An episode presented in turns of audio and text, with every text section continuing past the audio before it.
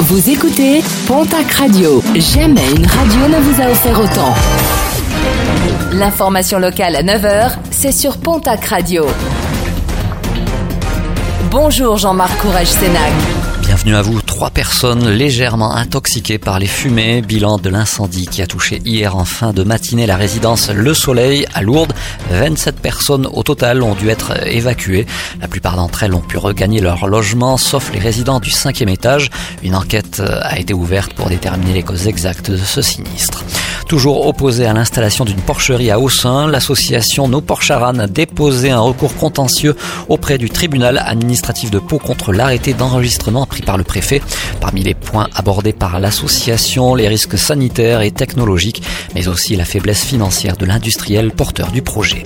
Comme annoncé, la FNIC CGT, la CGT Sanofi et l'ULCGT de Mourinx ont déposé plainte hier contre le groupe pharmaceutique. Sanofi est accusé de rejet toxique hors norme, plainte déposée pour mise en danger de la vie d'autrui. L'objet est aussi d'accompagner juridiquement les salariés qui ont inhalé sans le vouloir ces rejets toxiques et qui pourraient en être victimes dans plusieurs années. Les boules au sec, à Lourdes, les travaux de couverture du boulodrome situé avenue Victor Hugo vont démarrer lundi.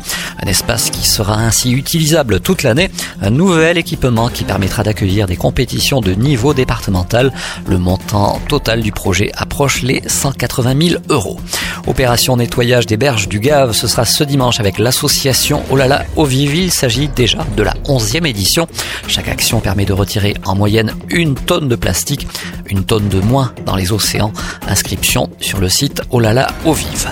En sport rugby, la cinquième journée de Pro D2 et en ouverture de cette journée, le Stade Montois reçoit ce soir l'équipe de Grenoble. Coup d'envoi de la rencontre à 20h45. Un match qui sera retransmis en direct à la télé. Ce sera sur la chaîne Canal Plus Sport. Et puis à Odos, le déménagement du magasin Biocop. Ce dernier déménage à côté à Juillan avec deux nouveaux services ainsi qu'une surface plus spacieuse. Un nouveau magasin qui ouvrira demain vendredi.